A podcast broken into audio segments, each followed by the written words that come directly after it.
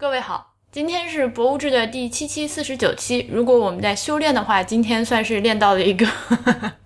可以过关的地方。博物志 Music Log 是 IPN 播客网络旗下的节目，我们的网址是博物志点 FM。推荐大家使用泛用型播客客户端订阅收听我们的节目。虽然我也不能保证您使用了泛用型播客客户端就每一期都能听到。关于客户端的推荐，请您访问 IPN 点 LI 斜杠 FAQ。如果您喜欢我们的节目，欢迎您入会支持我们，把节目越做越好。入会请您访问博物志点 FM 斜杠 Member。我是婉莹，我是大黄。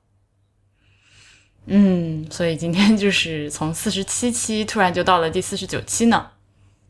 你你想说这件事吗？啊，no，就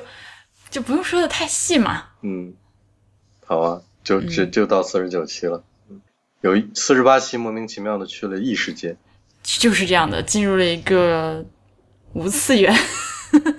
四十八期是既存在又不存在的一期节目。是的，就是这样。啊，这就整个过程挺好玩的，那个，但是不能聊，所以 那我们今天这期的节目呢，就会从这个特别虚无的，呃，一个，从就会从一个特别虚无的四十八期呢，到了一个特别务实务实的第四十九期，就是我们要讲，呃，非常确切的那么一两座，呃。大引号博物馆，我们一会儿来讨论它是不是博物馆的东西。嗯，那么就是科布西耶，哎，它到底应该中文应该是说科布西耶还是勒科布西耶吧？科布西耶是姓吗？不是，勒科布西耶是他的笔名来着，就是他的艺名来着。我以为是勒是他中间名吗？法语名不是，就是他他嗯，不是，就是其实他给自己起名字加叫勒什么东西，就是还挺中二的。就他自己有自己的真名儿，但是呢，呃，这个 the 就相当于英文里面的 the 嘛，但是阳性单数的一个定冠词，就好比说，你介绍自己的时候，给自己名字前面加了一个 定冠词，你知道吗？我明白你的意思啊，是这样。我还讲一个事情，呃，就是我本科时候的一个老师，他说他在国内的时候，就是只是说科布西耶，科布西耶嘛。后来到了欧洲这边留学的时候，就想找柯布西耶的作品集，到图书馆就找那个 K 打头的作品集 和 C 打头的作品集，他都找不到。然后无论如何都无论如何都找不到，找了很久，最后发现啊，原来前面有个乐。啊，在 L 后面。对对对。行，那我们这一期，但是为了简单，就就管它叫柯布西耶来。好啊，可以啊，我觉得没问题，只要大家都都能听懂，知道是谁就可以了。就知道那个是谁就行了。他所以他是谁？你要不要先简单跟大家介绍一下？科布西耶就是法国的一位著名建筑师嘛，主要生活在十九世纪末和二十世纪二十世纪前半叶。你说的好像这段时间已经很久远了一样。就是挺久远的，你见过他吗？啊，行行，那行，嗯，主要活跃时期可能就民民国时期那个。差不多，差不多就是。嗯，清末民和民国那段时间，建国之前，嗯，建国之前，嗯，对。对对，啊对，那他名头这么响，到底是为什么呢？我觉得还是它的建筑比较有特点，然后因为那段时期法国本身这个国家在整个建筑界还算是比较有那种推动力的这么一股力量，呃，所以他那个时候。有很多的新的概念和主张提出来，等于是一个开创型的人物，对，等于是一个建筑的流派的转变的过程中一个很重要的人物，承上启下的人物。同时，他本身的建筑风格又特别的自我和有他自己的特点。这个我们一会儿可能会稍微聊到具体的一些空间上的一些和一些小的细节上的处理，有他自己独特地方的这些点。对，然后他因为这些原因，他就会变成一个，呃，怎么说呢？就是特别独特的一个人物。又又由于他本身是一个著名的建筑师，就是会被建筑界的后后来的这个后起之秀 认为是一个神一样的人物在膜拜，所以你想想，瑞士人都把它印到 印到钞票上，就就 OK，、嗯。那对他的膜拜呢，就当然就是包括了去他所做的建筑现场去看。对，呃，你最近新去看了一个朗香教堂，咱们先从朗香教堂说起。好啊好啊，这个最近就是太近了，因为我前天前天还在那儿。对，嗯。嗯，朗香教堂，这个小教堂呢，它就是在法国，其实是东南部的一个小镇，部。东东部的一个小镇，它是非常接近呃比较接近德国，非比较接也比较接近瑞士的这么一个地方，嗯嗯，是在一嗯。个群山的脚下。OK，它虽然我们中文是一般习惯于管它叫那个呃朗香教堂是吧？朗香教堂，嗯，嗯、但其实是因为这个小镇的名字叫红上，对，红上，嗯，但其实这个呃小教堂它自己的名字叫呃 Le Chapelle Notre Dame du Haut，呃，怎么说呢？就是高地的高地圣母院吧，高地圣母堂这样，那个 chapelle 是什么意思？呃，就是小礼拜堂呃，Chapelle，当地人大概就是这么就说提到他的时候，大概就说他就是你你要去 chapelle chapelle 之类的。嗯拉 Chapelle，嗯，对对对就是小教小小礼堂、小教堂这个意对他就是大概就就这样直接指代了，因为经常会遇到，怎么说呢？就是如果你是游客去到那个地方的话，基本上就是你就拿照片出来指指指着我，就这个，都不用，就是 他嗯们就默认所有来这个小镇上的游客，或者所有来这个小镇上的外来人，全都是为了这个教堂来的。实际情况也是这样所以所有的当地人如果跟你聊起来一两句的话，都会直接问你。虽然他说的是可能是法语，你听不懂，但是你大概知道他的意思。就是拉沙贝云云，你有你有嗯没有上去啊？有没有从那下来啊之类的？大概都是这个意思。因为那个镇实在实在是太小了，OK，小到一个什么程度？就是就是一个村子，就是而且是特别小的村子，就整个主要的街道就只有一条。所以你是坐火车去？我是坐火车去的。嗯我这么举例子吧，就是我先是从我住的这个地儿坐火车到巴塞尔，然后在巴塞尔就待了两天之后又去了这儿。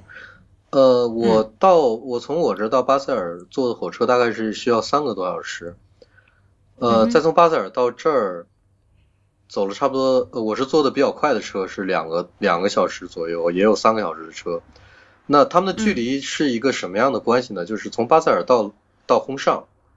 大概是嗯从我到巴，我从我住的地儿到巴塞尔的这个距离的四分之一，但是他们两个车的时间是差不多的，就是因为懂了，就是没有和谐号。对后面这个就是坐了几个非常非常小的火车才到，但也是相对来、嗯相对那种 长途的非常长的火车来讲，反正是比较难去的一个地儿。所以我们刚录节目之前，你说我们一会儿还会提到另一个在里昂附近的拉图雷特修道院。你说不是法国人，但是同时去过这两个地方的人，应该是你算是为数不多的一个。我觉得建筑师里应该还有一些，但是也算是比较少的了。如果这两个地儿都去过的话，嗯，就是特地要去膜拜朝圣什么的。对，因为这两个地儿是真的是都是不是很容易去的地儿。反正拉多维特你也知道，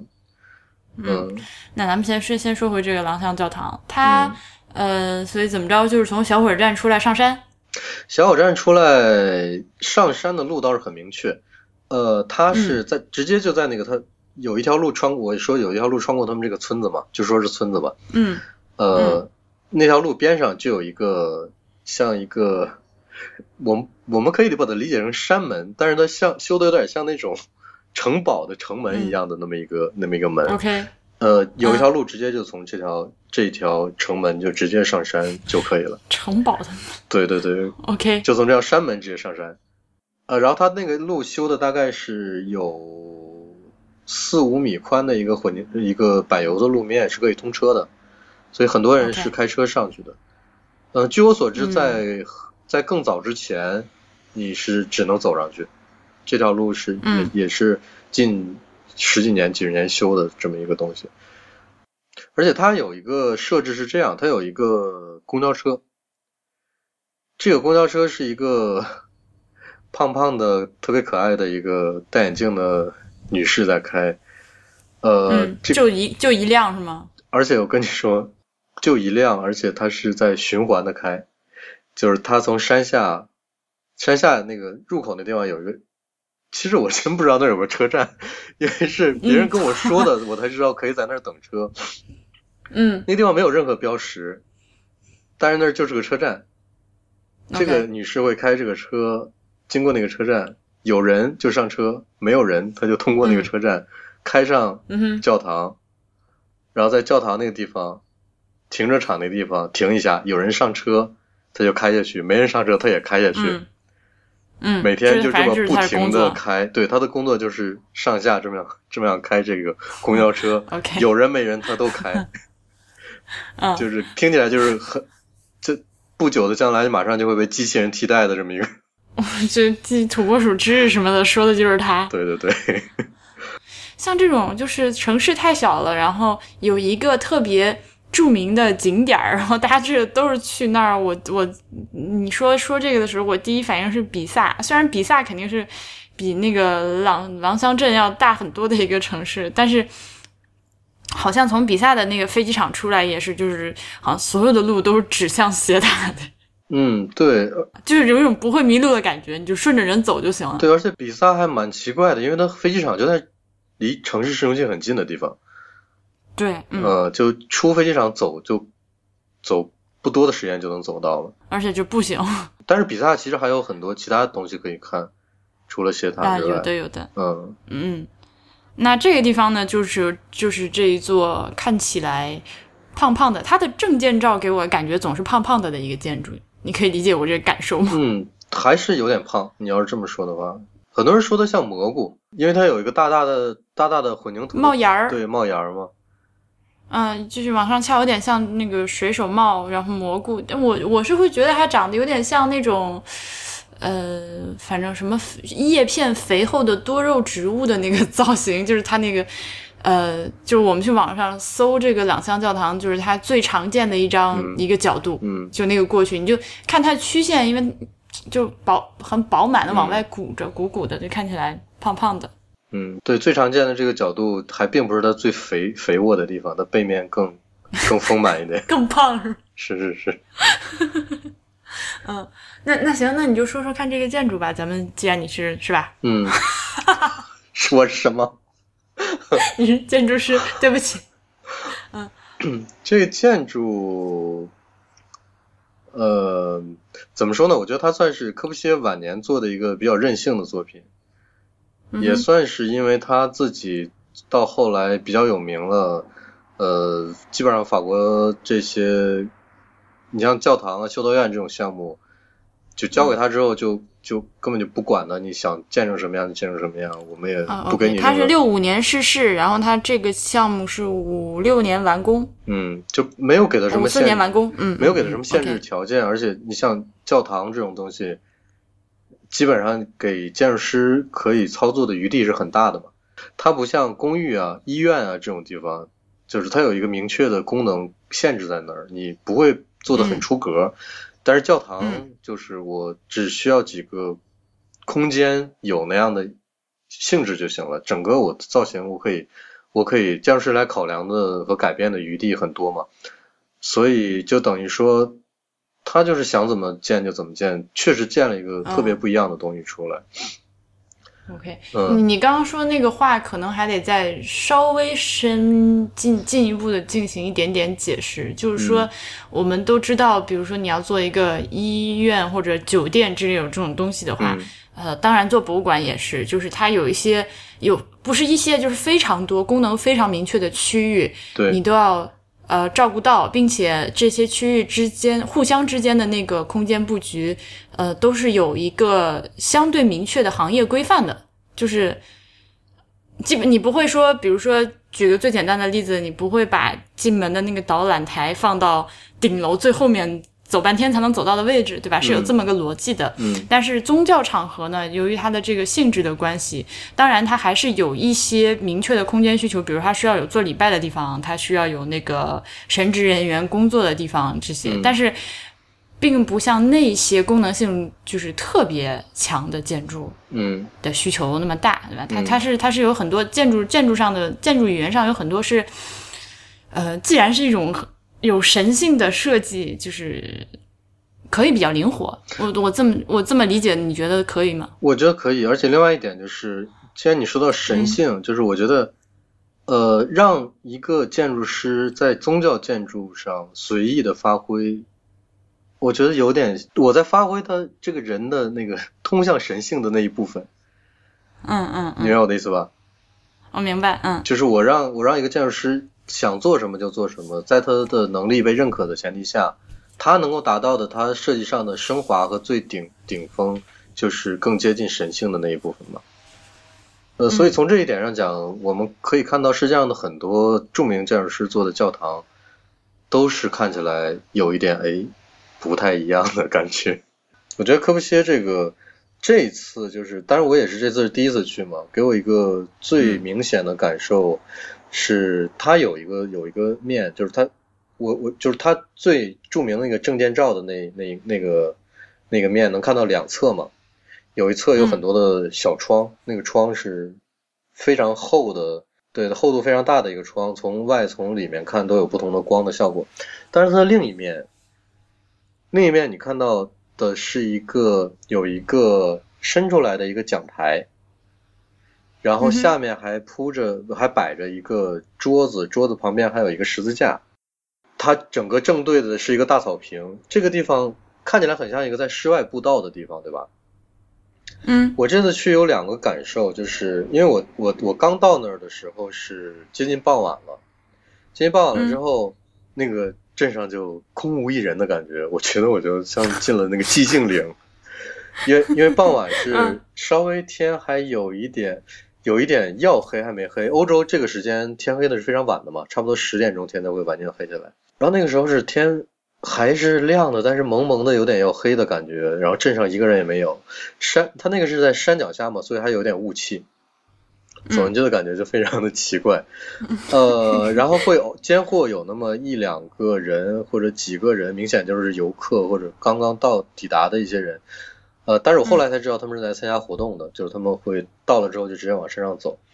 呃，我住的那个地方的那个管家，我见到他的时候就说，呃，他马上就要上山，因为他们今天全镇的人都在山上，去参加一个联合国的一个活动。然后我就说，那我可不可以跟你上去？然后他就说，好啊，你就把东西放下，就跟我跟我上就好了。然后我们就一起上去了。上去之后，我发现这个活动是跟一个儿童有关的，就是有好多不同国家的家庭带的小朋友，然后他们要签一个什么样的一个卡片，要把这个卡片拴到拴到呃红白色和橙色的两种颜色气球上。之后他们会在会在我刚才说的那个那个立面，就是有布道台、有十字架、有有桌子的那个立面，前面站满一草坪，然后会有一个主持人，会有几个主持人相关的人，但是他们讲都是法语，所以我根本就不不知道他们在说什么。他们说一些说一些事情，比如活动跟活动有关的，然后大家一起把那个气球放飞。啊，这个其实感觉非常妙，因为。因为这个布道台转转进去，如果在室内的话，它其实就是那个整个教堂的最核心的牧师会站的那个位置，就是它的这个墙的里面是那样的，这个墙的外面呢又是一个这样的东西，就是墙内外的功能差不多是一样的，但是它面对的分别是室内的空间和室外的空间，OK，所以这这一点就很妙。然后另外一个就是当再入夜的时候，就是天真的黑下来，大概十点钟左右的时候。所有的这些参加活动的人都在旁边的一个搭的一个临时的帐篷里面喝喝酒啊，喝吃东西之类的。呃，这个时候，因为它夜夜晚是有照明的嘛，这个面整个就会被几束灯光照亮，非常像一个什么东西呢？非常像一个舞台，非常像舞台。而且有一点是，它上面不是有一个那个那个混凝土的盖呃盖子或者是屋檐吗？我们平时看到这个东西，觉得它是个造型，但是如果下雨的话，因为我还在那个地方还真的经历了下雨，下非常大的雨，嗯，它就会完全把下面的那个那个平台的雨挡住，嗯，就它是一个可以避雨的地方，所以那个那个地方就就非常有有一个独特的感觉。那如果在晚上打上灯光，那个像舞台，像尤其很像一个布置好的话剧舞台的情况下，有很多小朋友他们在那儿玩玩游戏、捉迷藏，和玩一些其他的游戏。呃，我就在很远的地方看着，那个那个他们在那儿跑啊、跳啊、喊呀、和商量，坐在一个地方商量接下来游戏怎么进行，那个效果就真的很像在演话剧一样。OK，非常非常像嗯你就站在一个观众席上在看一个舞台上的表演，呃，那个感觉是是我觉得是很妙的，这这真是怎么说呢？可能本来这个建筑的功能不是给你这么设置的，但是后来人们用着用着，它就出现不同的使用的方式和效果，还挺有意思的。嗯它这个帽子啊，嗯，就是我你一边说，我一边在看图，是中空的，是吗？还可以进去。它不是中空的，它是为了减少那个东西的呃重量荷载，嗯所以它做的是超薄混凝土。OK，所以那里面是不能进人的是吗应该是可以进维护的人员的，但是不是一个可以 从楼梯走。这不是一个功能上的空间。对对对，是一个可以维修，但是它它主要是为了让这个东西更轻，OK，因为你想它是有厚度的，如果它不可能说 是一个帽子是，我明白，就太重了，它自重受不了。而且它不可能是一个从上面看是一个凹下去的东西，这个雨水怎么办还是一个问题吧，所以它会尽量的，如果下嗯暴雨的话会很麻烦，所以它会做一些另外一个角度的坡，所以它这个东西会鼓起来，鼓起来之后嗯很容易把水就散开。那这种前提下，它就会把它做成一个像像那种烤烤的薄饼一样，有两层。或者像薯片一嗯样，那两层中间是一个空心儿的，一烤两层就分开了，那种感觉。哎，这个我觉得还是应该跟大家提一句，因为光看就是光在网上这样看看照片，其实是不太能 get 到它这个设计。我觉呃，得，但是你一般你也不会，嗯。你如果不看图，它的图纸的话，你不会注意到它上面是那个样子的，因为从下面从任何一个角度都是看不到的，因为它在山所以，我说要跟大家说一下，对，它在山顶，我们是没有机会 跑到，除非你坐飞机，它更高的地方俯对对，没有没有那没有那个点，嗯，嗯，对。但是现在有 无人机，无人机了，我也不好说，嗯。嗯，好吧。嗯，那你是因何提出我们要讨论一下它算不算一个博物馆这个这个这个小问题的呢？因为是这样，就是嗯。我一共上了两次山，就是当天抵达的当天晚上和第二天。抵达当天晚上，因为我是参加那个活动嘛，那个活动因为是一个比较正式的联合国的活动，所以当时那个山脚下还有呃一个警察在那守着。所以那个那个活动，按照我现在的理解，就是现在回想起来，应该是一个普通的游客不能上不能上去参观的东西。所以我当时完全是因为有我当时住的地方那个管管家带着我上进去，我才进去的。那，OK，而且我整个走这一路就完全就是非常通畅，没有任何阻碍的，我就逛逛了很久，然后我就自己就下山了。他就完全没有什么 阻止我参观这座教堂的任何的设 置。好，那第二天嗯我又上山了，我发现前一天晚上我看到的周围的那些房子，他们其实都是有功能的，比如说接待处，比如说那个呃小餐厅，然后图书馆，呃书店和纪念品商店。还有工作人员的办公室和一些小的居住的，就是工作人员临时住在那儿的和一些安保的设施。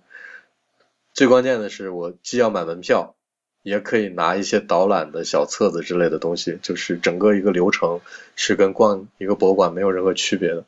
和里面的所有的设置，只不过这个这是个教堂，不是个博物馆而已。嗯嗯，所以跟我前一天晚上的第一次，呃，去参观这个地方的那个感受是完全不一样的。第二天我就有点，就是当然也是我没有做功。课其，实你话说的有点绕啊，就是说，嗯因为前一天去的时候正好赶上有一个免费的活动，你稀里糊涂的去了，对第二天突然发现，哎呦，这地方居然还是还是要买门票的，然后这个 就一下子进入了，嗯这个感受就是涉及到一个教堂的功能，就是一个我们迟一点再说教堂收门票这件事吧。就我第一次去，我觉得它是一个非常自然的东西，就是一个在山上的建筑物，我们每个人就上去就可以看，就可以去，然后走就可以走，就就没有任何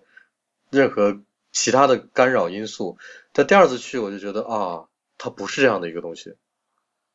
它是一个设施，就它是一个它是一个公共建筑的感觉，就是是需要有有跟人接触，需要有跟一个组织的接触，我才能够参观的，就感受就完全变了。呃，嗯但是这个不影响参观了，倒是不影响我对这个建筑的一个感受，只是说整个这个流程是是不一样的。因为我们之前的节目里也讨论过，究竟什么是博物馆，究竟什么博不是博物馆这样的话题。那像朗香教堂这样一个教堂建筑，当想要参观这个教堂建筑的周围的所有的途径和设施，都跟一个博物馆没有区别的时候，我们是不是能把这个教堂看作一个建筑展品，嗯哼，而把整个这个周围的呃其他的设施和这个教堂加在一起，看成一个博物馆呢？这是我的一个疑问。OK。嗯啊，那如果我们只是想要来研究它是不是个博物馆呢？这很简单，我们就掏出之前的笔记，把博物馆的几条定义往他身上安就可以了。嗯嗯、我刚简单的查了一下，这个廊香教堂呢，它呃是一个，它属于私人的一个财产。嗯嗯，它的那个历史其实说起来也还有有点历史，就是当地的这个有四十多户居民和他们本地的这官员什么的，然后从在法国大革命期间把嗯。原来一个旧建筑买下来，买成了一个私人的东西，然后把专门作为一个呃，就是怎么说供奉也不能说供奉吧，就是崇拜圣母的这么一个教堂，然后后来又怎样怎样，因为战争毁坏，又请了戈布西耶来给他那个重做，就是这么个东西，一直到今天，它这个产权还是延续在呃这个四十多家人手里，就是平摊的。嗯嗯，它是一个私人的东西。嗯，那他自己的介绍里面并没有详细的跟我们说这个东西到底是不是一个盈利性或者是非盈利性的一个机构。嗯所以如果从这个角度上来讲的话，我觉得这个是不明确的。但是就你刚刚说的，他就把这建筑，把这一件建筑作为呃这一个博物馆或者这一个展馆的一个嗯展品来展出，这个我觉得完全可以这么理解。嗯，对我也我也是这么觉得。不然的话，你觉得一个建筑应该以什么方式展示呢？除了展示的本身之外，对，就是来看，是吧来进来看，尤其是要啊。对吧？要对那我觉得可能就是给你造成比较奇怪的这个感受，呃，最主要的点还是它作为一个宗教建筑，它收门票。对这个点还是挺奇怪的。但是这已经不是我第一次遇到了，因为我在佛罗伦萨，我印象非常深刻。呃，有很多的教堂，你进去的时候也是要收门票的。当时我就觉得蛮奇怪的这件事情。嗯，这个是这样，就是我想我们的听众里面有很多都是老出国或者就是生活在国外的，那大家如尤其是如果是在那个欧洲啊、什么美国、就北美之类这些，就我们进教堂都是免费的，嗯，就绝大部分情况下，绝大多数，嗯绝大部分情况下，就是因为它就是再著名、再怎样的教堂，它如果说它还有自己那个呃神职人员在那边，它有承担着这个宗教的这个功能的话，嗯它都是怎么说，敞开大门，这各种迷途的羔羊都可以进来，对吧？你这个就说的很、很很准确了。嗯，但但是呃，也有一些，尤其是像比如说像意大利啊，嗯就是南欧吧，哎，我这又开地图炮了，反正就是财政状况不太好的地方，呃，你非要这么来解释这件事吗？哎，我觉得是这样的，哦就是他嗯确实是需要拿这个东西收收钱。嗯你像像什么巴塞罗那那种地方，他不收钱，他是吧？他就是要这些东西，虽然也是一个呃有着这个宗教功能的建筑物，但是更多的被当成一个景点儿了。对对，这嗯确实是。就我们国内也也以前也出过这种新闻嘛，就嗯本来的这个旅游景区啊，不是不是旅游景区，本来是我们自己住的一个村子，突然变成一个旅游有景区。乌镇什么的，对啊，就是西递进红村进镇需那种地方。要先对啊先给钱，嗯对，就是有点像那种感觉，但是就他有个当地人和参观者的问题在里面混杂在里面，还有点奇怪。嗯，那所以我觉得就是这个问题答案就这么简单，就嗯，看他自己给自己的定义嘛。对，因为他最开始肯定是就是在山上一个教堂就就唯唯一的一栋建筑嘛，后来就大概修了，而且而且是给人，就是因为每一个小镇它都至少有属于自己的一个一座小礼拜堂，是吧？你再小的小镇，像法国这种国家，天主教传统这么深厚的，就是嗯再小的地方都会有一个小的 chapel。这这个给我的感觉就是，正好设计师比较有名，然后搞到最后搞得太出名了，就这样。而且它这个镇上本身也有另外一座教堂。嗯嗯，这个只是在山上的一个、一个这一个另外一个而已。呃，，OK，就是它本身一开始就只有它在山上嘛，而且现在我们在山下也能看到那个，其实能看到最开始它在山上的那个情况，就是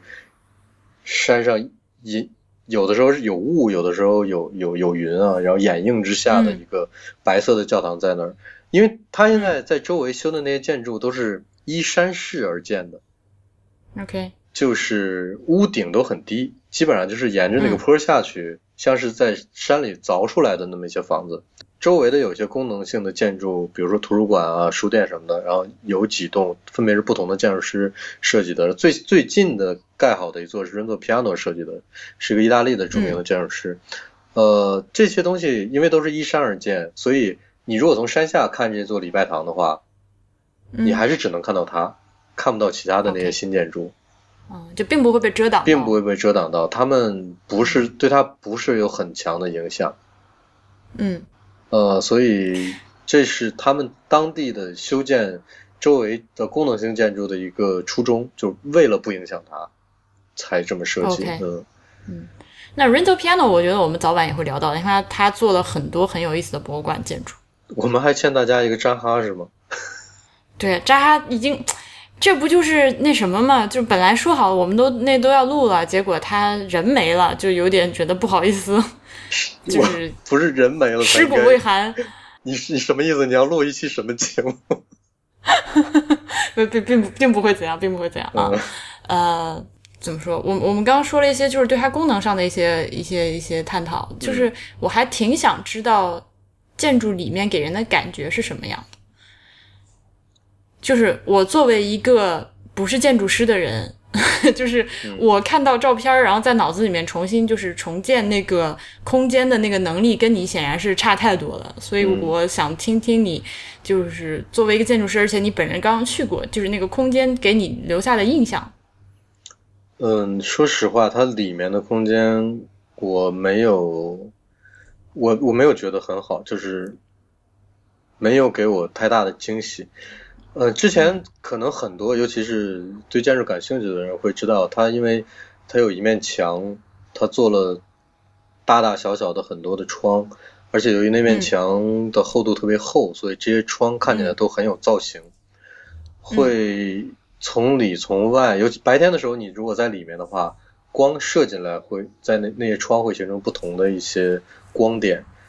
啊，这个听起来像好像还是挺有意思的，呃，但是实际嗯看起来呢，说实话也就是那么回事。OK，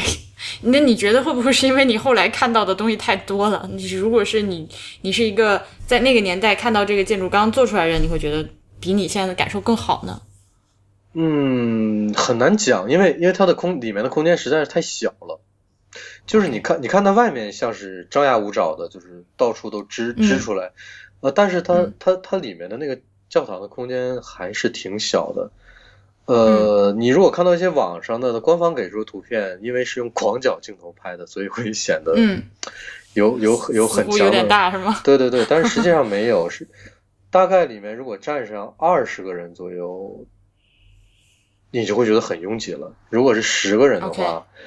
呃，就刚刚好，你会觉得是能透气的。当然，如果是、啊，那么小啊？呃，但是你你你听我说啊，如果是从他这个建教堂的初衷，就是那四十四十户业主来说，如果他们都满满当当的坐在这个教堂里的话，是没问题的。嗯实行一个教堂的功能是刚刚好的，它就有点像这个教堂内部的体量就只为这四十个人设计，或者四十家人设计的一样。这个如果说实行实行一个教堂的做礼拜的功能是没有问题的，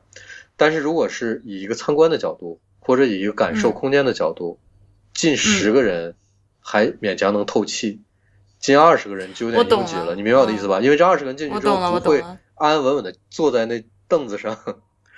嗯，坐嗯。坐在那儿。因为呃，如果是一个教堂职能的一个 service 的话，那四十四十个人是都乖乖坐下的，对。是不一样的那个，对，是嗯完全不一样的。所以，嗯。日在从这一点讲的话，它看起来因为它的小，而且由于它里面它布置了很多，你看到它有很多那个从外面看有很多凸起的那种、那种、那种支出来的很高的高塔，呃，那些下面都是有一个有一个桌子，桌子上面有个十字架，有铺着一本书。然后白天的时候从上面能够透下一束光下来，这样的塔大概有三座，嗯这三座塔安排在那个小的空间里，你虽然说你走到那个每一座塔里塔下，你都能觉得，哎，这个光感受很不错，但是你想一想，它其实是它其实在里面是一个功能空间，在一个非常小的一个大厅里面，还有一些通向这些功能空间的地方，它整个空间就会显得更小、嗯，更局促。明白。明白我的意思哎，吧它？的主入口在哪儿？我看了半天没看懂。它的主入口左呃前后各有一个，有两个主入口。OK，然后侧面还有一啊那我个给神懂了嗯给神职人员的一个第三个入口，就它大概有三个入口这样。嗯嗯，那我懂了。呃，嗯它的入口是科布西耶自己做的一个特别大的门，很厚。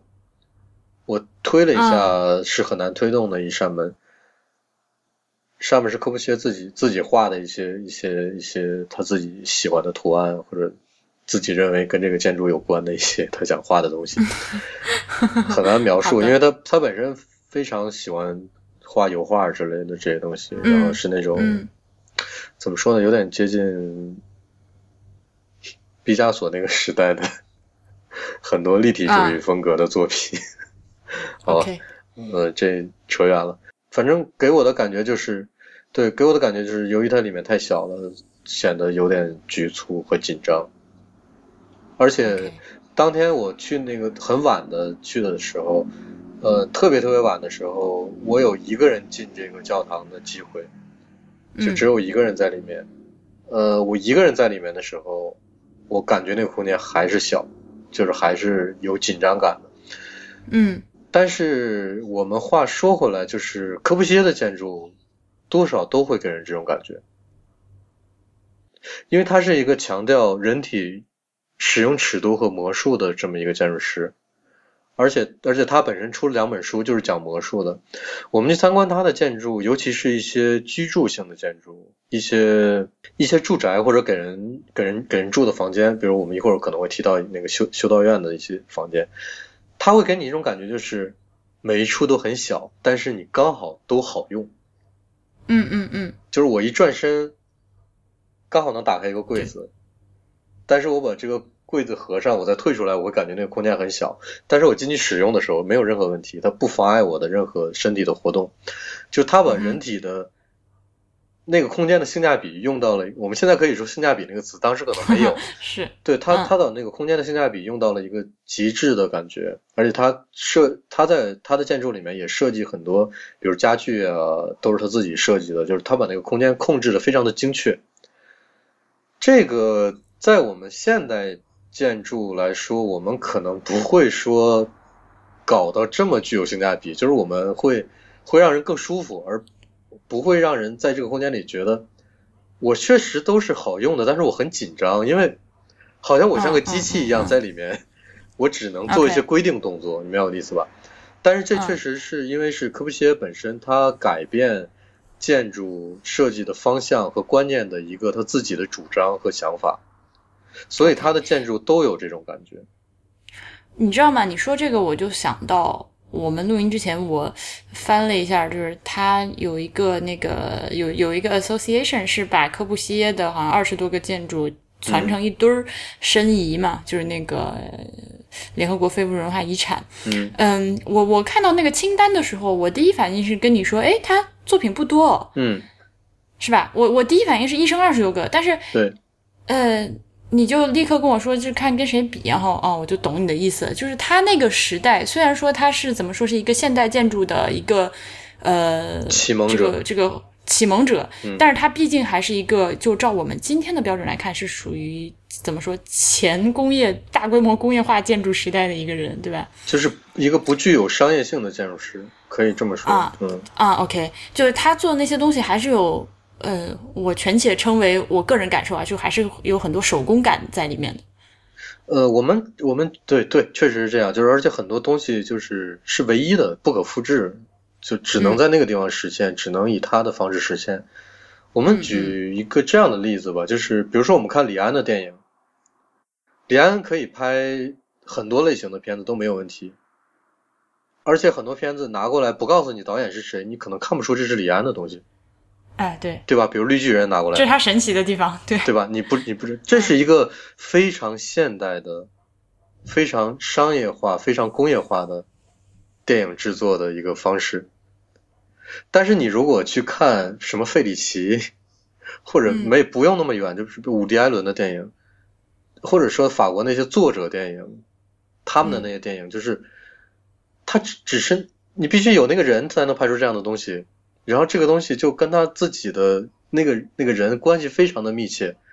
可能他嗯本身这个导演不会出现在，不会像伍迪·艾伦那样出现在电影里，但是你一看就知道这片子是谁的，有那种非常明显的气质。那是嗯我觉得那个时代的东西是这样，而且科布西耶又是类似这样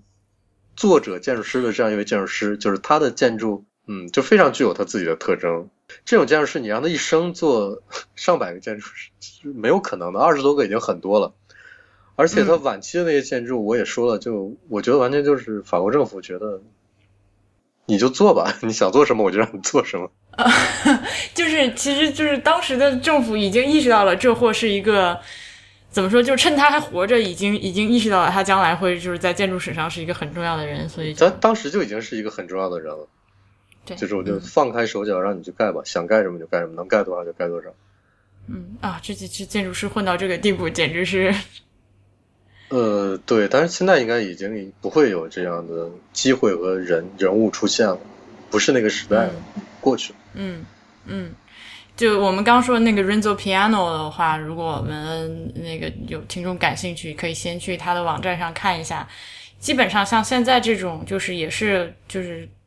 国际知名的大牌建筑师，就明星建筑师，呃，他们挂在自己事务所网站上的那些，就是可能就他签上自己名字的建筑，嗯，是远远就是这跟这个这个二十多个科布西耶这二十多个不是一个量级的。啊，那完全不是。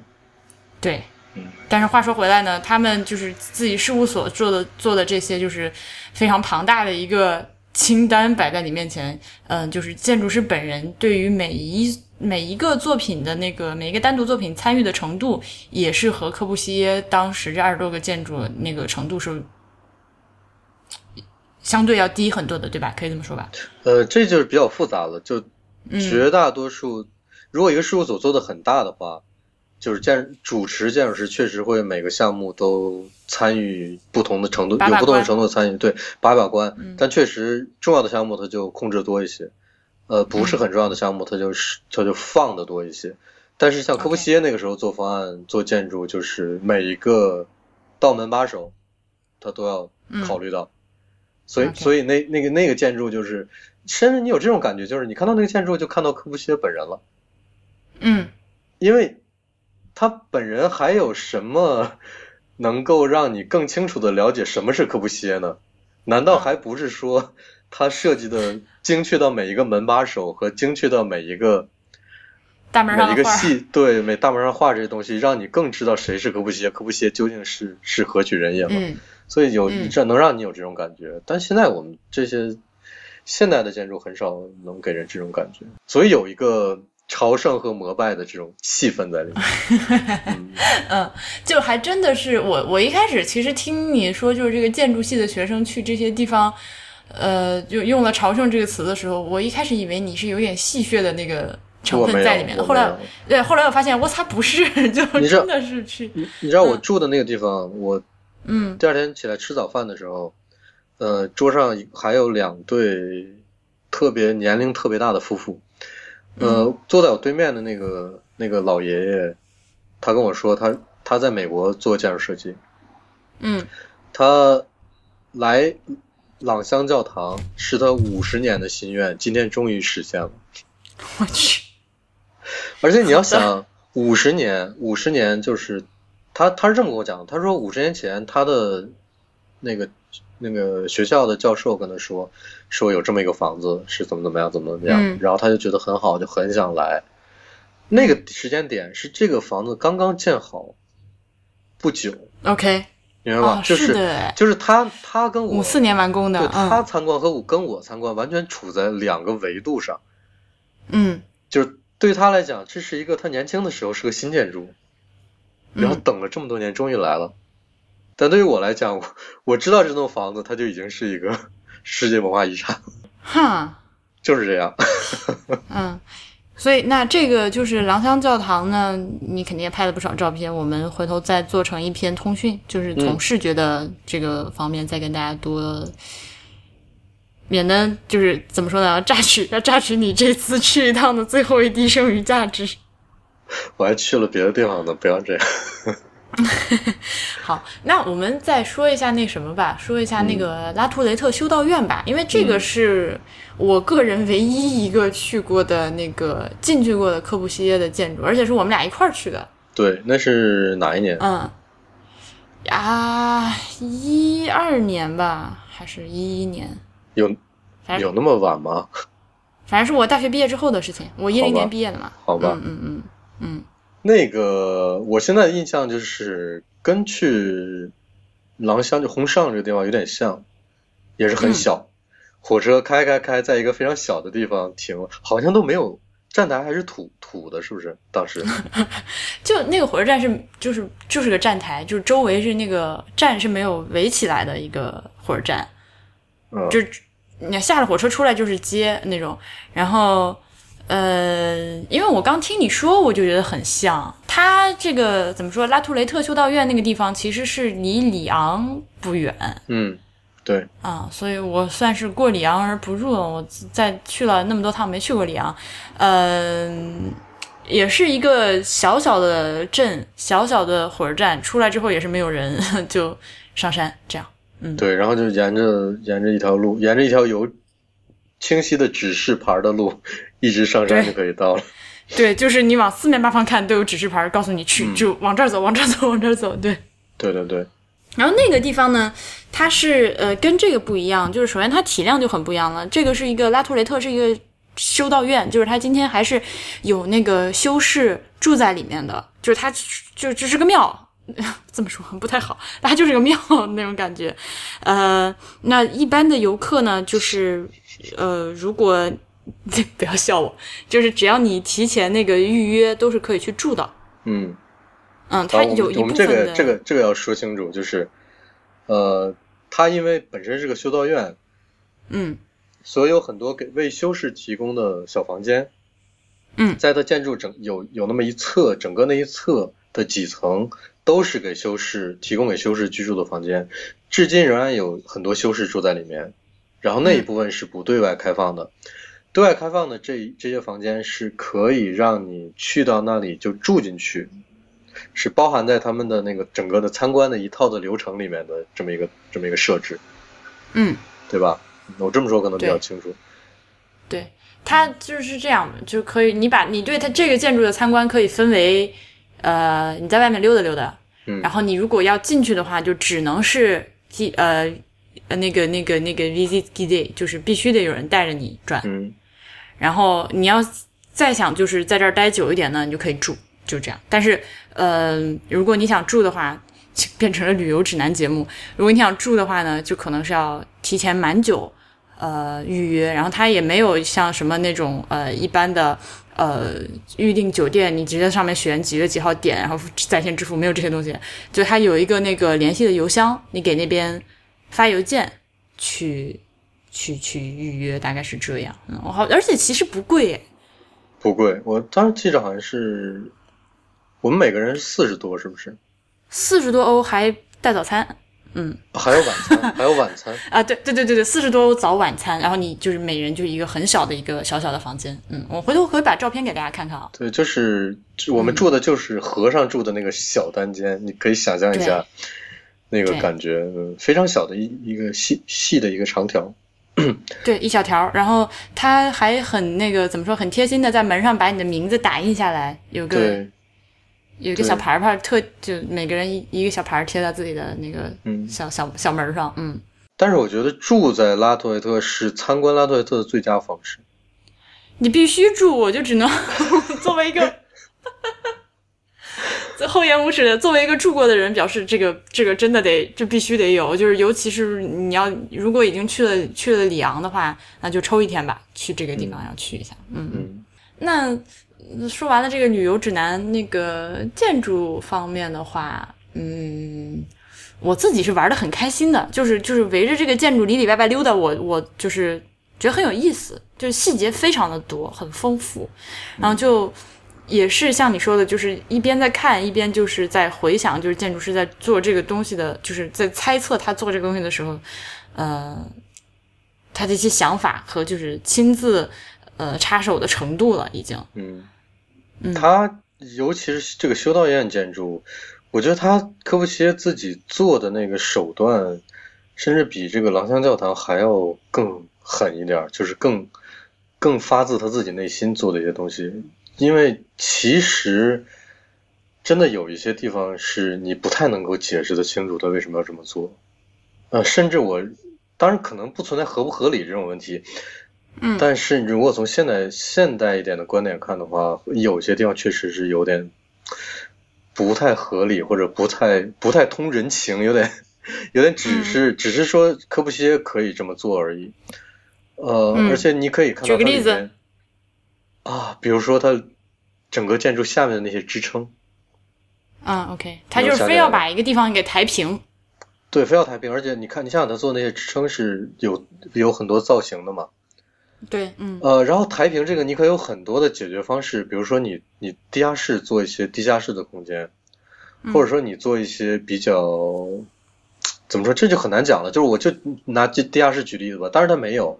它它。只是在下面做了很多支撑，这些支撑的很多那种，呃，犄角旮旯的地方是很难维护和去清洁的。嗯。呃，还有一些地方是它山也其实也还会会有一些那个土土地的那种变化嘛。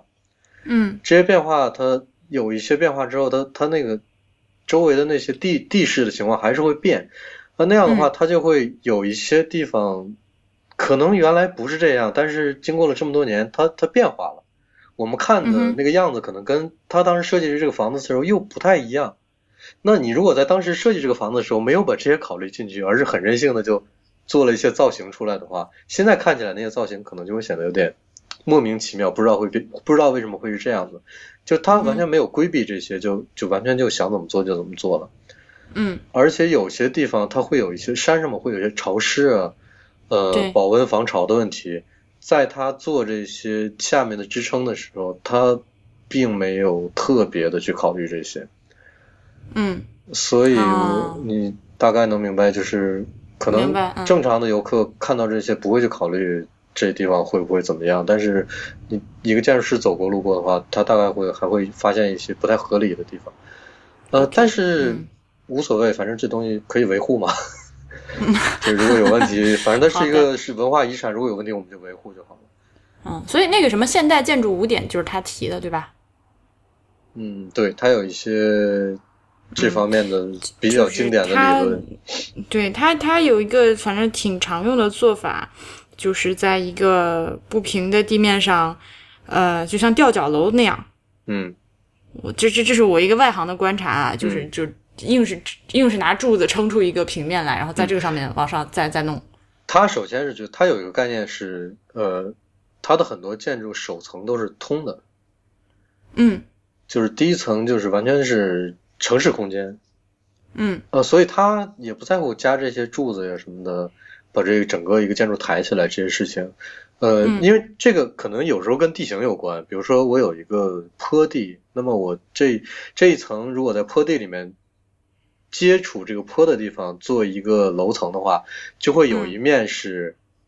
完全开敞的，地下室然后的那种有一面就必然是像地下室这样，这样会很很麻烦的，因为很多建筑的本身的那个基地的地形基础都是这样的。当然，我们嗯可以去改土石方，可以去改怎么样，但是这这件事就是看建筑师怎么想。你是尊重这个本身的原来的地形，还是说我要花很多钱去把这东西填平？那嗯那他在这种前提下，他就会做很多这样的处理，就是比如说完全我完全无视一层的这个空间，嗯哼我不是我不求它的功能，我就把它还给城市空间，就是他会有一个这样的想法在里面。嗯，他还有一个就是他很喜欢在屋顶做东西，那是的，他在屋顶会做很多屋顶的花园呀、然后那种公共空间这样的东西出来，这些都对后来的建筑师影响很大，影响极大。我有一些非常零碎的感受，就是我对这个建筑还记得时间太久了嘛。时间呃，但是虽然说零碎，但是印象还是非常深刻的，就是我能。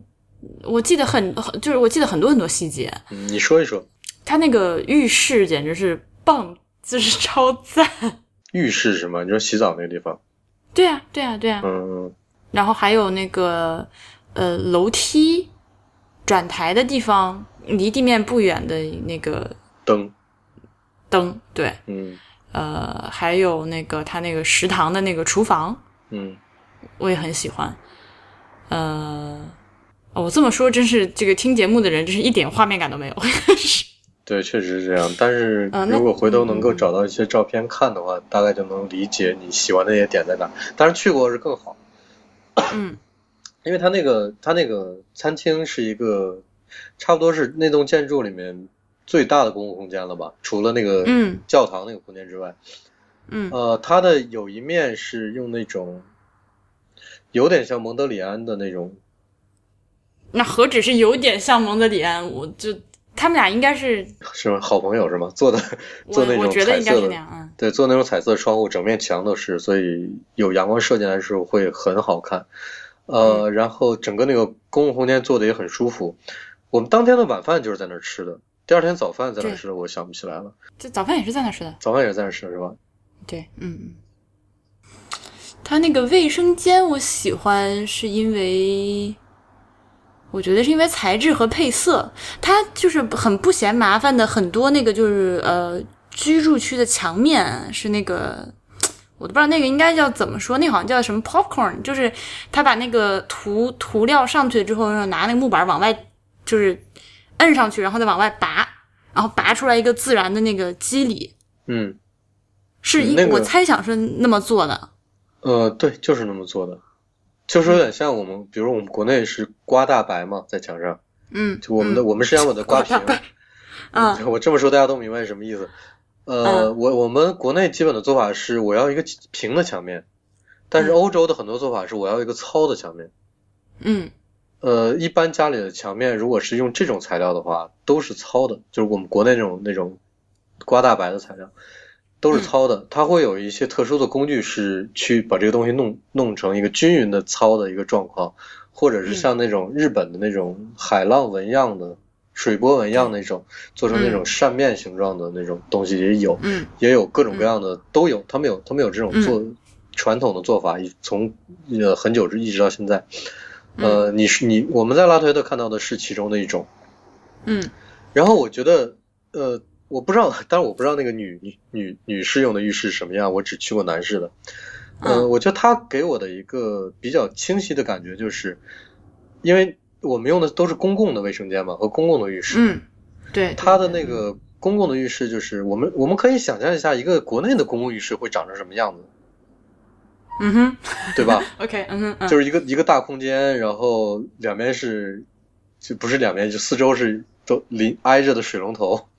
就、嗯。就有点像怎么说，我们无论是监监狱、学校、公共澡堂，长得都是这一 嗯同样的一副样子。好，对，那他就是非常用心的设计了私密的空间，在一个公共的浴室里面，嗯。而且就是，就你感觉它是在里面做了空间上的分配和设计的，这点就会给一个没有这种相关经验的人一个非常大的震撼，我觉得。拍了拍自己，我 对 对对，很舒服，非常的，呃，就是那个那个浴室，虽然我说实在的，其实我。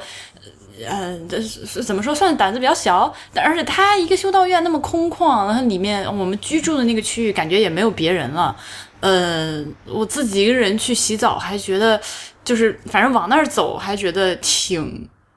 怵的，有点儿。嗯啊，但是一旦进了那个浴室里面，它的那个材质、它的颜色，还有它那个清洁的程度，嗯我是就是那个淋浴间里面，我记得非常清楚，因为我那天挺累的，我就直接坐在地上了，就觉得非常的舒服，特别好。就是大概就是这样，对，非常好，嗯。不过你说那个刮大白那个，我想再吐槽一句，就是国内不能做刮大白的原因是，你啊、呃，它那个它那个墙面如此的凹凸不平，那个那个就是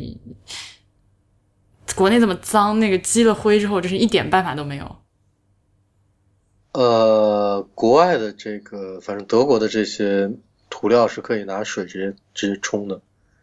嗯呃，我不是说让 要让人拿水冲啊，就是你可以拿一个湿的抹抹布去，对，是可以清洁的，没有什么。它那个它那个凸起和那个凹陷就非常的有机的那种那种东西，嗯你是没有办法就是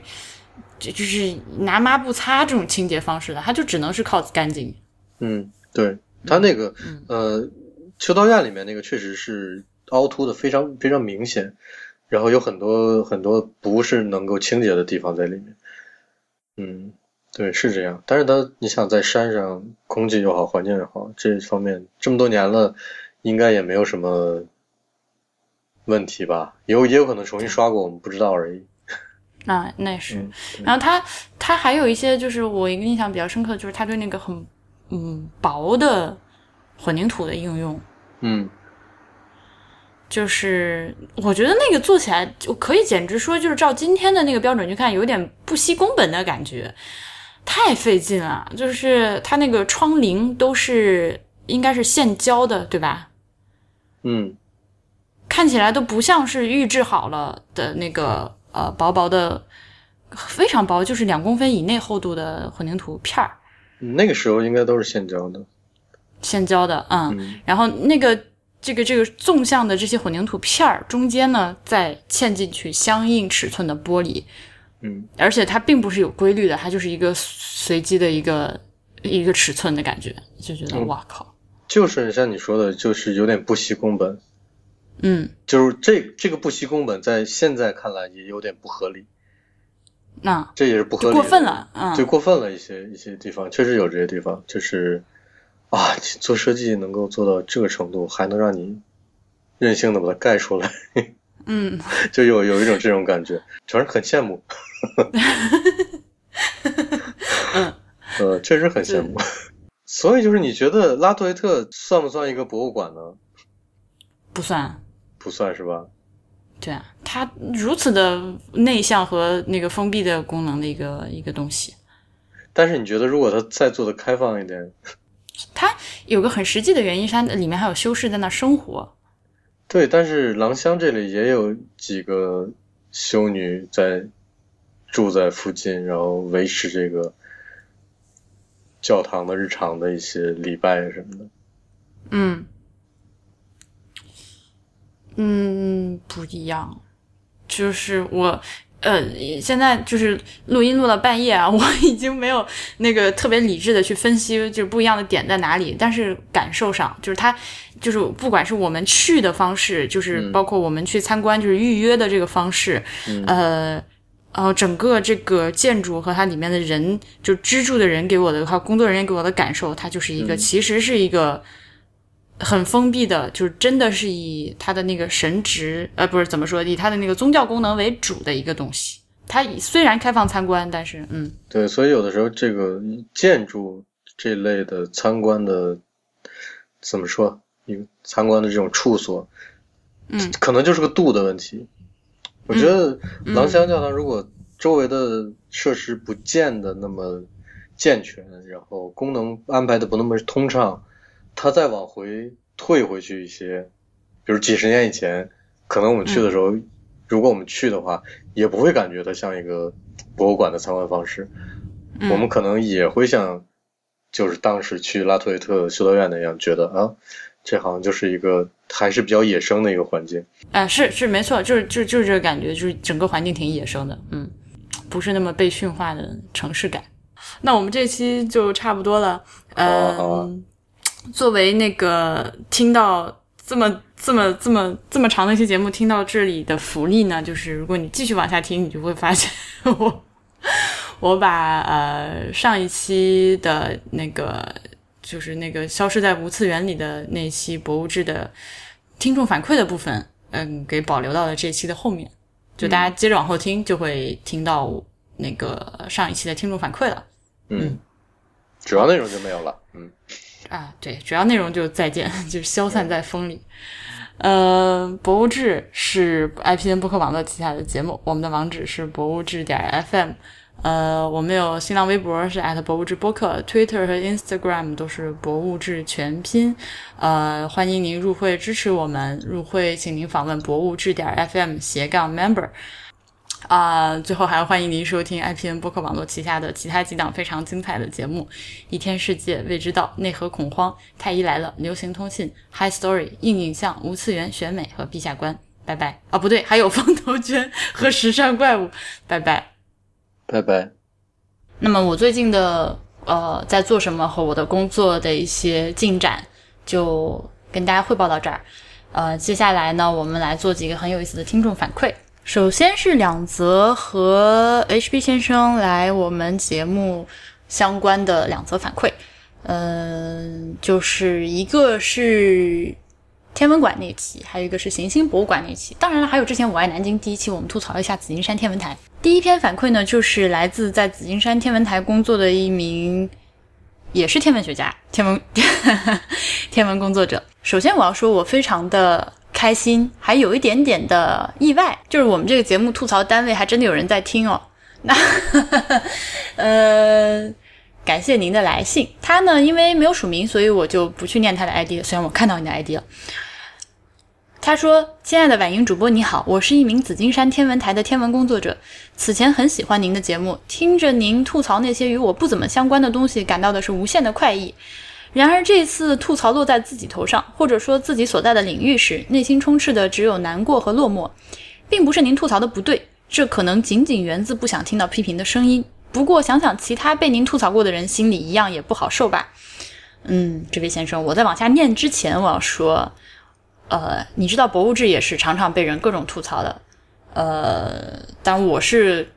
集中被吐槽的那个对象啊，就是基本上没有什么人吐槽大黄和小爱，全是冲我来的。那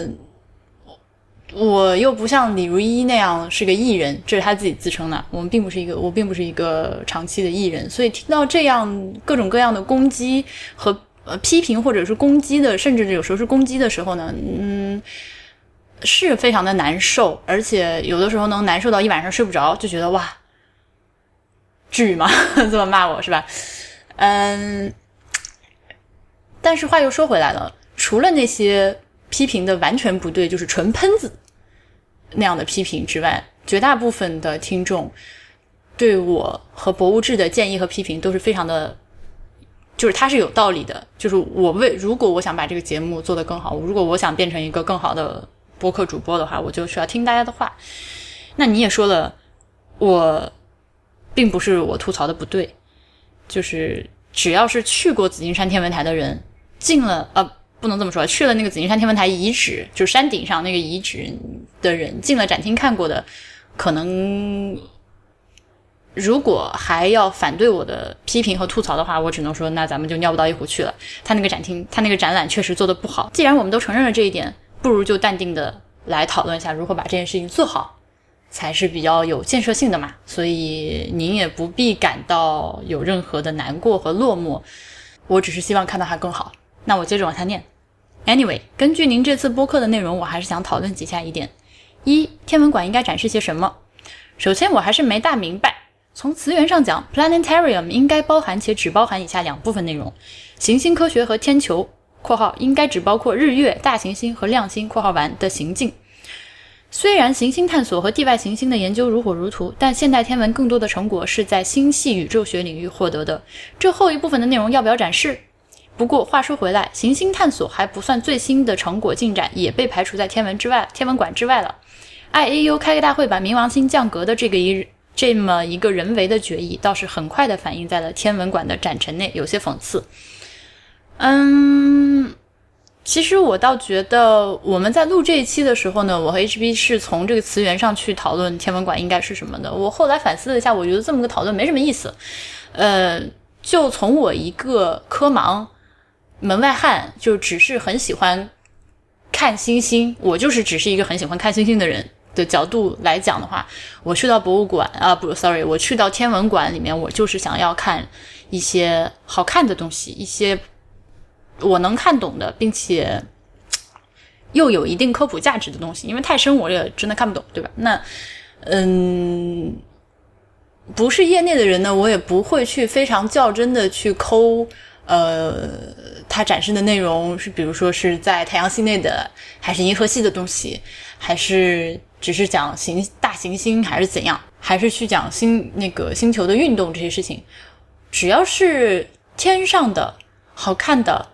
又能把这个故事讲好的，能吸引到我的注意力的一些展览和展品，在我一个普通参观者来看都是好的，而且看完之后也都是有所裨益的，那这样就好了。至于您说的冥王星降格这件事情，立刻就反映在了北京天文馆里面展陈，就是我们说那个丑丑的小人就被搬走了的事情。呃，这我倒觉得没什么意外，也没什么讽刺，因为。呃，天文馆它作为一个科普的展馆呢，它最最起码的底线是要保证自己展出的信息是准确的，是对的，对吧？这就至少不能有硬伤。那当呃我们把这个不是我们 IAU 开会把那个冥王星降格了之后，他就必须立刻马上拿走。他如果不拿走的话，他这个展陈里面就是个错误了。呃，所以大概是这样。人为的决议其实怎么说呢？嗯，把冥王星定义为行星也是一个人为的决议，对吧？啊，把把任何一个我们现在说的行星定义为行星都是人定义的，那把它拿走呢，也是人定义的。至于我们对于宇宙的认识和对和对宇宙空间的一个划分，这都是我们人为的决议。下一条，天文馆受众的问题。我想你说的很对，包括天文馆、科技馆在内的各类博物馆，传播知识的对象不应该仅仅是中小学的小朋友，应该包含各个年龄段的人群。然而神奇的是，博物、历史以及自然类的博物馆遵循这样的设定，但国内科技馆、天文馆等科技向的博物馆似乎将自己的受众自动的设定为中小学生甚至更低龄的人群。（括号突然想到一个有趣的例子：展览动物标本的自然博物馆是严肃的，面向大人的，而展览活体动物的动物园却是普遍低幼化。）我想，这不单单是天文馆的问题，而是有一定社会惯性的力量。低龄化的展陈设计又进一步强化了这样的受众设定。我想，即使到现在，人们提起来天文馆的功用，首先想到的依然是中小学科普教育和激发小朋友的兴趣，仿佛天文馆跟大人就没关系了似的。当然，也不排除有人对天文馆一生热爱。我身边就有热爱到把地址背得滚瓜烂熟的疯子。受众问题，另一方面是纠正惯性力量的科普工作做得并不好。据我所看到的，国外科技馆和天文馆也有点面向小朋友的倾向，但他们的布展内容和展览方式依旧能够吸引到我这么一个大人进去参观。我想我们要做的还有很多。嗯，受众这件事情，对呀，感谢您分享您的想法，就是我们基本上都想到一起去了，就是 somehow 就不知道为什么这个呃，我们看到的绝大部分的科普类的。呃，这些展览和各种馆，它都是有低龄化的倾向的。这其实是一个非常遗憾的事情。我知道有不少的打引号的大人，呃，都还是很有童心，都很有好奇心。我们都想去更多的学习和了解这些东西，但是你就会发现啊，没有这样的去处呢。从我一个突发奇想的猜测来讲，我觉得很有可能。像这种东西呢，是怎么说？因为我们知道我们国家的各种场馆，这些都是国有的嘛。那上面开了个会，说我们接下来五年规划怎样怎样，要那个呃抓中小学生科普工作。接下来就要贯彻某某会议精神，要做这件事情，上面批了预算，那就做喽，对吧？既然有了精神指示，你们要给中小学生做普及，最后显然就不会做出一个给大人的东西。呃，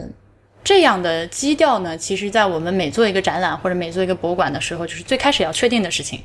我们开的前几次会呢，就要去就要商量好一个事情，就是我们这个展览做出来受众是谁。比如说我刚刚我说的，我正在做的那个农业相关的项目，它就其实并不是给呃普通的参观者看的，因为它是一个企业博物馆，它是这个农产品企业的一个呃行业博物馆，它就是要给呃为数不多的普通参观者和大部分的呃业内人士合作的商业伙伴和分销商之类的这些人去看。那你就可想而知，他给这些人看的时候和给普通参观者做科普就不一样，因为大家来的人都是知道你这个行里面的门道的，对吧？那我们如果说一开始就定义成要把这个天文馆或者是什么什么馆、科技馆做成一个给中小学生普及科学知识的一个东西，你可以想到这个基调定下来之后，他最后就会往那个路子上去走了嘛。在这个问题上，不管是像我这样做策展的人，还是您这样的科学家，都是需要共同努力的。我继续往下念。我认为天文馆和天文台的吸引力与背后支撑的科研和科学探索能力是分不开的。一块足球大的铁陨石和一块鸡蛋大的铁陨石吸引到的目光自然不同。然而，国内的天文研究和行星探索与国外（括号其实主要就是美国了）的差距是难以想象的巨大。比如，在朱诺达到木星的今天，我们的通讯链路和火箭能力仅仅够得着月球。而且我认为天文馆但凡有能力展示月球车的实物原型，就不会拿个模型糊弄人。不过与科研能力的差距相比，科普工作的差距就更大了。感觉国外的天文工作者因为在烧纳税人的钱，于是天然的具有普及知识的义务。NASA、ESO 等各个组织不仅做着世界前沿的科学，也做到了为全世界人民做科普的事实。我在国内居然能从 CFA 免费要到精美的图册，邮费都不用出。相比之下，我们投入了多少人力物力去做科普，或者说主观上有多大心思去做科普呢？嗯，这段我们讲到了科普，您讲到了科普这件事情。嗯，首先我觉得，呃，一个国家它的科普工作和它的那个科研能力，嗯，显然是有关系，但是是不是有一个绝对必然的正相关呢？我看也未必。就是如果说我们做一个展览。呃，就做一个天文馆好了。呃，那这个国家并不是美国，那是不是就不能做出世界一流的天文馆呢？我觉得是这样，因为天，呃，天文馆里面肯定不会给一般的受众展示最尖端、最核心，就是就是我刚说的，像我这样的普通人也看不懂。那如果这个天文馆给我来做的话，也会是一个有点像我去学习农业知识的感觉。我会有一个团队，我会有个策展人团队。这些策展人团队呢，就你给他一定的时间，他是确实是要去学习天文学相关的知识，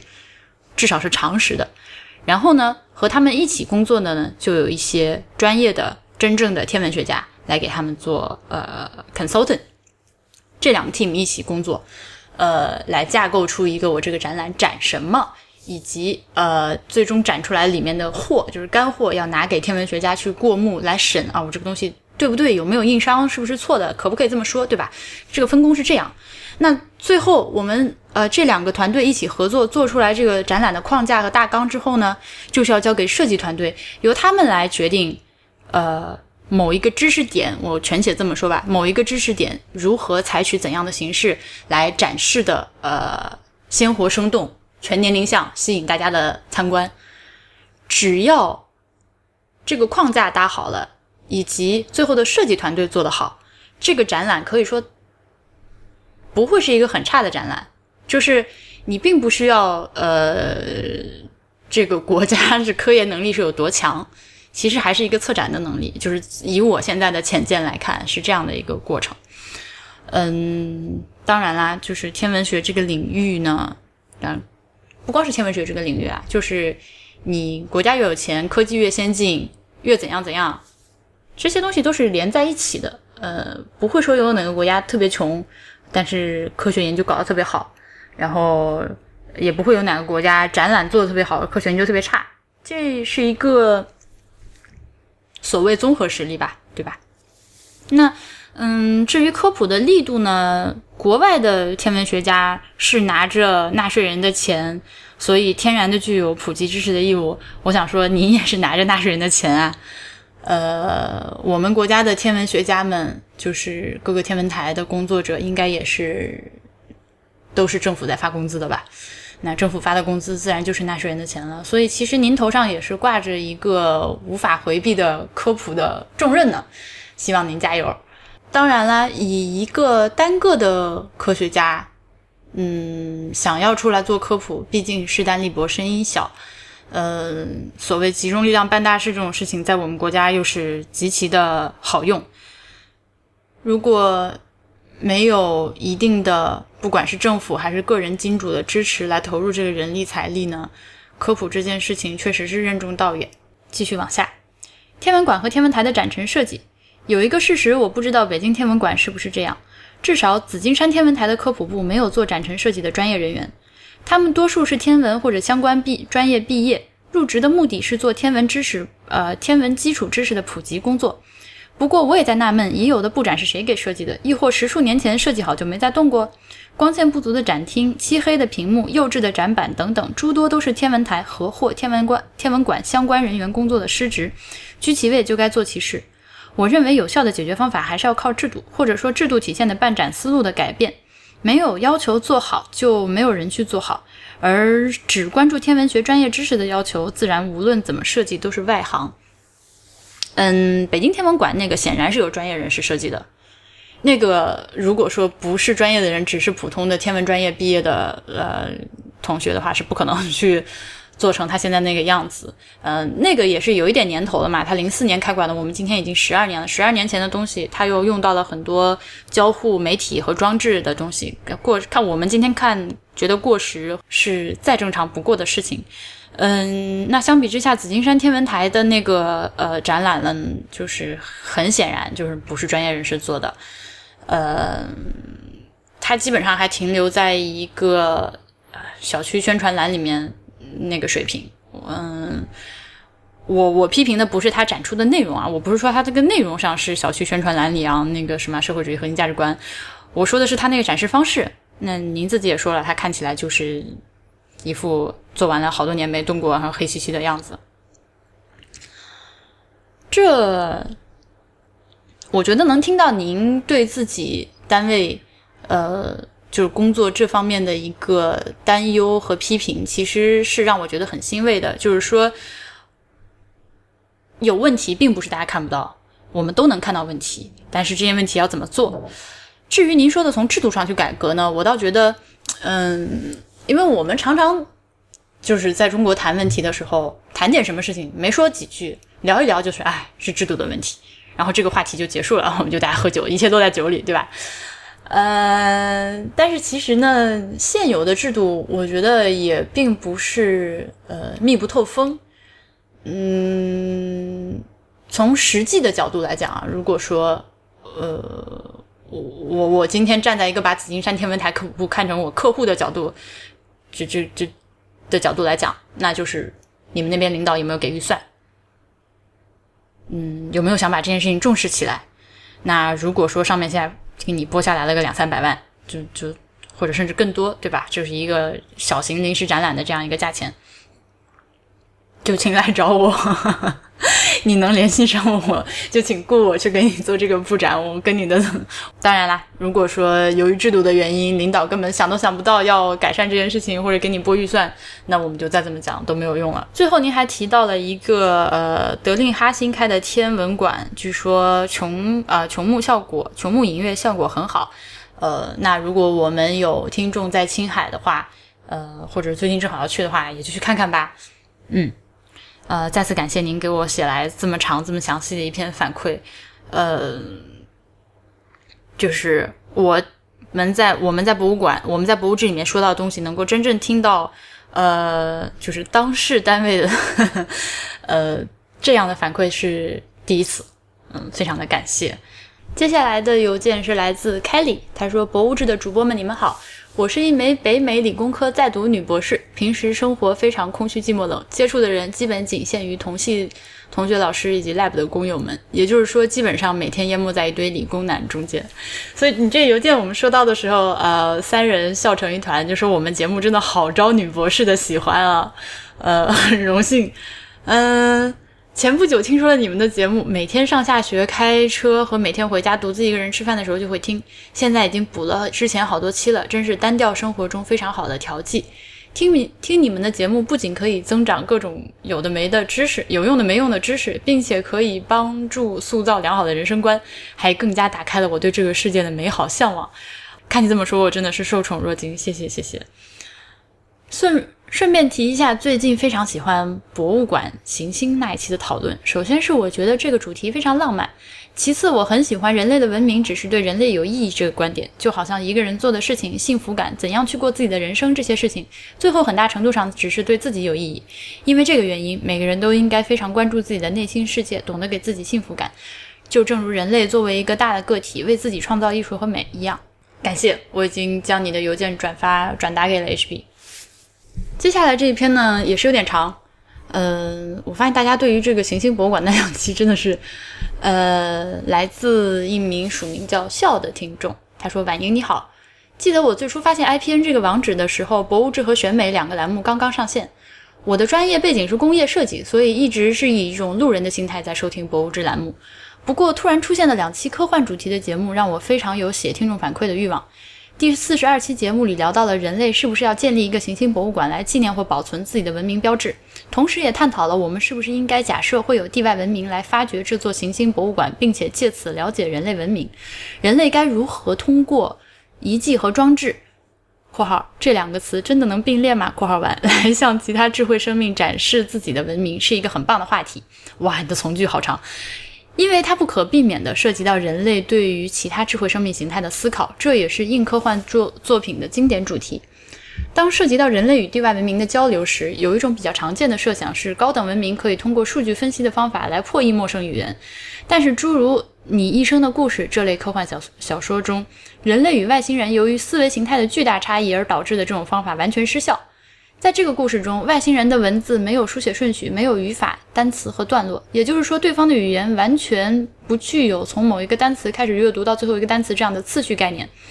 在语言不能使用的情况下，我们还可以留下的讯息有雕塑、图片、机械装置、磁盘或者光盘上的音频和视频等等。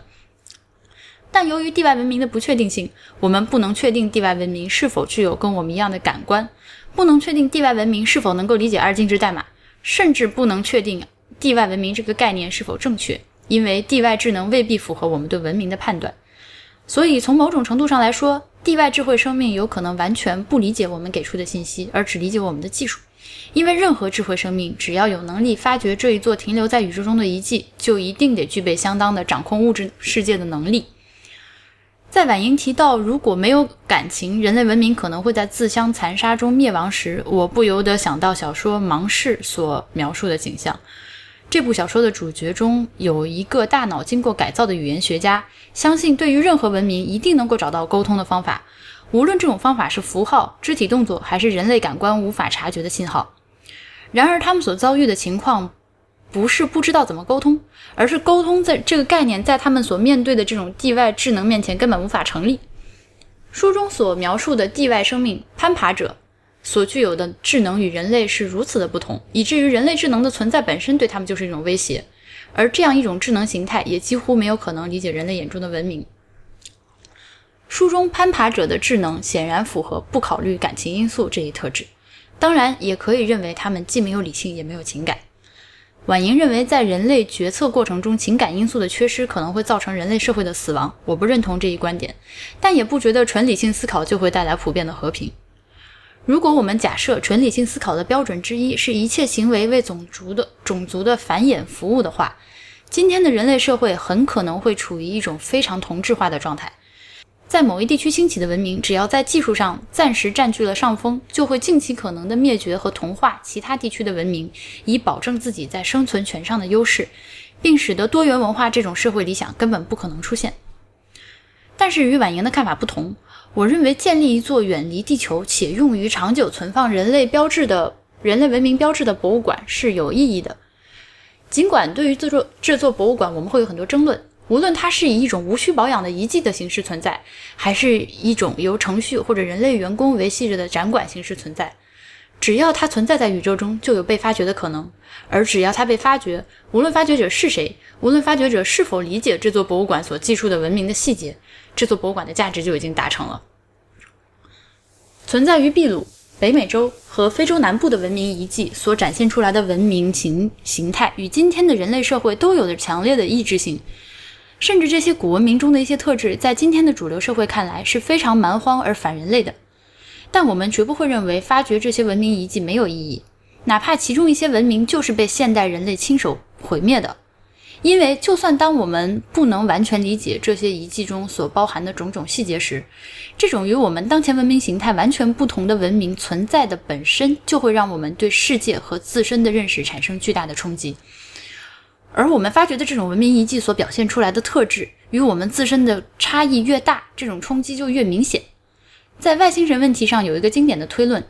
只要人类能够确认地外智能的存在，哪怕这一地外智能不与人类发生任何的互动，只是确认其存在本身，都足以对人类文明产生巨大的、不可逆转的影响。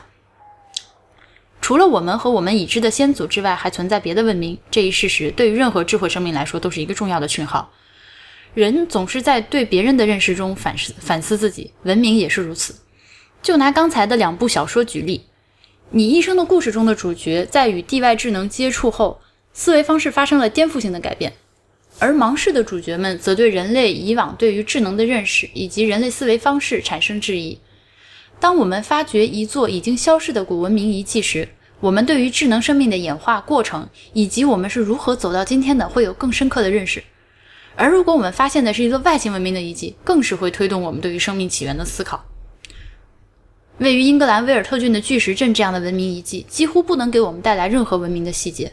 我们根据巨石摆放的位置所具有的天文学含义，可以推断出这些巨石是被有意义摆放的，并且在此处发生的生物残发现的生物残骸也表明这里曾有过集会、篝火和祭祀的行为。但除此之外，我们无法把这座遗迹和历史上某个已知的部落和种族联系起来。我们也不知道这几十吨重的巨石在公元前两千三百年是如何被运输的，更无法得知这一遗迹背后所象征的文化和意识形态是怎样的。这座遗迹显然无法让我们清晰地得出创造它的是一个怎样的文明这一结论，但依然让我们认识到了很多事情。至少我们知道了，在公元前两千四百年就有一支文明具有了搬动三十到四十吨重巨石的技术，并且这个文明不属于我们目前已知的任何种族。当一个人类文明的幸存幸存者，或者是某个宇宙间流浪的外星种族突然发掘了我们的文明遗址，就算他不能理解我们的绘画、雕塑和音乐，但他们至少可以得出智结论：这是智能的造物，从而让他们明白人类文明曾经的轮廓，或者仅仅是让他们知道，还有一种不同于我们的智能存在于宇宙的某处。而这样的认知最终会为发掘者带来关于自身文明和的起源和未来的反思。嗯。这篇邮件虽然很长，但是我还是选择把它彻底念出来，因为觉得，我觉得在我们真正的发现，或者说被地外文明发现之前，呃，我们来讨论就是地外智能的存在将会对人类社会造成什么影响，或像或者他们发现我们的存在对他们造成什么影响，基本上还是套论人套用了人类社会学的一些呃理论框架来聊这件事情的。嗯，非常感谢你为就是我们做人类文明博物馆有没有必要这个问题提供了嗯你的视角。邮件我看下来觉得非常的有趣，你推荐的两本书我也会去看的。你说到的巨石阵，嗯，还有其他一些东西，比如说像麦田怪圈啊。什么甚至金字塔之类的，都有人说这是啊外星人建造的，因为我们考古考不出来那个时期，呃那个地方有什么人类存在，然后用什么方法建造。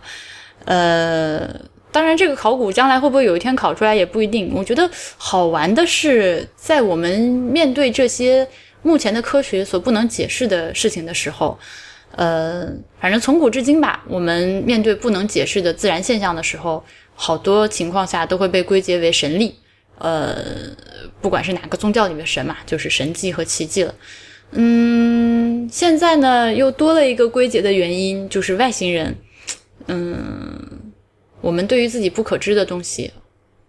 我们对于自己不知道的东西所抱有的这种，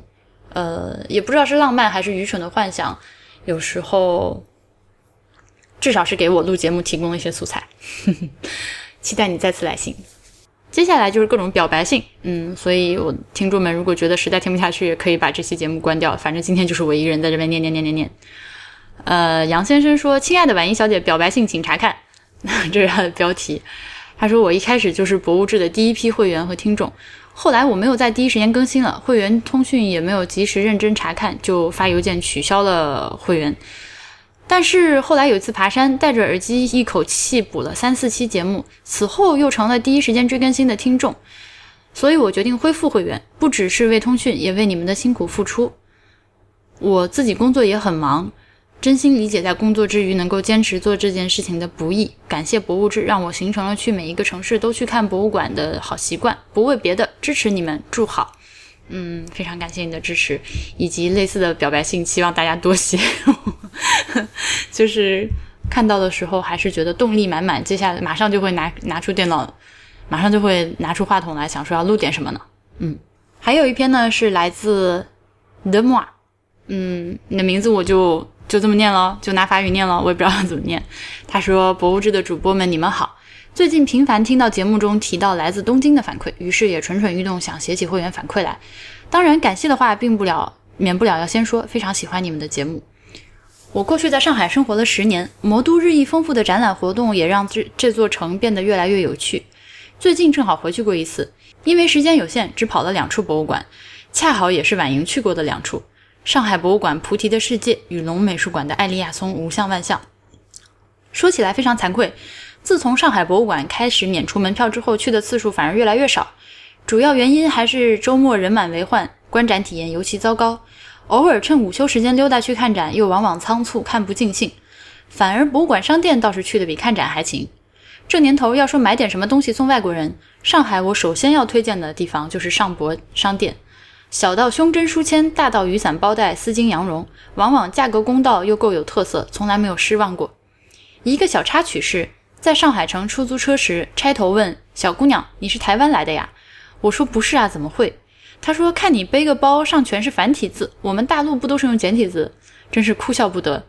那帆布包上印的是赵吉润中秋月帖，意为商博店出品。赵吉还是赵杰？我继续念。然后他说了一些关于菩提的世界这个展览，嗯，我不信没有看过，等我看过了再来翻。我不信没有看过，等我找到一些资料了再说吧。那我就跳一段往下说。艾利亚松呢？我和我的同伴把它命名为下雨天的理工科游乐场。”那天上海瓢泼大雨，实在无处可去。但进了龙美术馆，就好像进了一个以线条与曲线为主题的嘉年华。穿行期间，不时和朋友们探讨着数理问题：为什么折射面和棱镜会有这样的效果？投射在墙上的二次曲线可以用什么形式来表示？有多少自由度的参数？竟十分放松。无数镜面，我们将其称为“人脸自动对焦的噩梦”。感谢 BTR 做嘉宾的那期节目，介绍了很多有趣的信息。然后最后他也是呃说了自己坐标东京，希望能够和小艾老师和其他听众面基。嗯，我会转达的。呃，最后他还表达了对于我爱南京之二那个两位嘉宾，呃，孔小姐和在先，呃，说你们声音都很好听。嗯，也转达了。今天还有最后一篇是来自兔某人，兔某人写过好多次邮件，这是不是我第一次念？如果是第一次念，sorry，我以后会多念你的邮件的。啊，他说三位主播好。前两天看婉莹发出的会员通信刑场那一篇，流下了眼泪。我之所以很喜欢去博物馆，心底的感觉是像婉莹所述，美、历史和思考是跳出三界外的。即使被评价为现实中的孤岛，我觉得至少也可以同意其中一部分吧。然而最近几年在看一些所谓的当代艺术展中，会看到一些穷凶极恶、震撼人心的当代艺术展品，或者一些像锅碗瓢盆之类的生活用品，脱离了生活场景被摆在展厅中，也可以被称为所谓的独立展品。可能是我比较肤浅，无法理解策展人的想法吧。又或者说，在这个大跃进时代，大众美学和策展文化之间的沟壑仍然深邃。西方式的博物馆缺乏社会基础，而我们本地特色主题公园式的展览空间一时间炙手可热。嗯，你的成语用错了，所以才有了这些展览热热闹闹的出现呢。就跟培训行业在某些在邀请某些外宾来中国时，都会跟人家说对方人傻钱多速来一样的目的呢。不知道几位对这个事情有什么看法？还是像婉莹经常说的口头禅，这个没什么好说的。妈，在你说之前，我都没有意识到自己有这样的一个口头禅。呃，今天只有我一个人，那就我先说说我自己。嗯，我的老板都跟我说，现在是中国博物馆的第一个泡沫经济时代，大跃进时代，什么地方都要做博物馆。呃，企业嘛，就是我说的，也要做企业博物馆、行业博物馆。各个地方小县城，尤其是像江浙这边，呃，县里面都是财政其实是非常宽裕的。那我们要搞搞精神文明建设呢，也就是要拿出预算来做展览。我最近听说了一个杭州附近的一个县城，居然要拿出三千万之之巨的一个呃预算来做一个县城博物馆，真的是惊得我下巴都掉下来。在这样一个情况下。嗯，当然啦，像我所从事的这个行业，尤其是做临展的这个行业，就赚得盆满钵满。但是这个行业一边赚这个钱，一边呢，从业者心里也是有数的。呃，我们知道自己想做更好的东西，那可是不幸甲方只给我两个月，也就是没有办法。钱赚不赚呢？这两个月，如果你嫌自己东西做的不好，不接这个活儿，那这个钱就是被别人去赚了。最终出来的效果，也就是一个两个月准备出来的展览。嗯，我自己因为刚刚接触到国内临展，就是这个快展览的，就是快餐式展览这样的一个行业，所以并没有什么很深的洞见，只是有一些最简单的观察。大众美学和展览文化之间的沟壑这件事情，用很俗的话说，它并不是一个一蹴而就的事情。我们今天只是大家都意识到了，开始啊要做这件事情了。但是怎么做才好，怎么做才所谓上档次，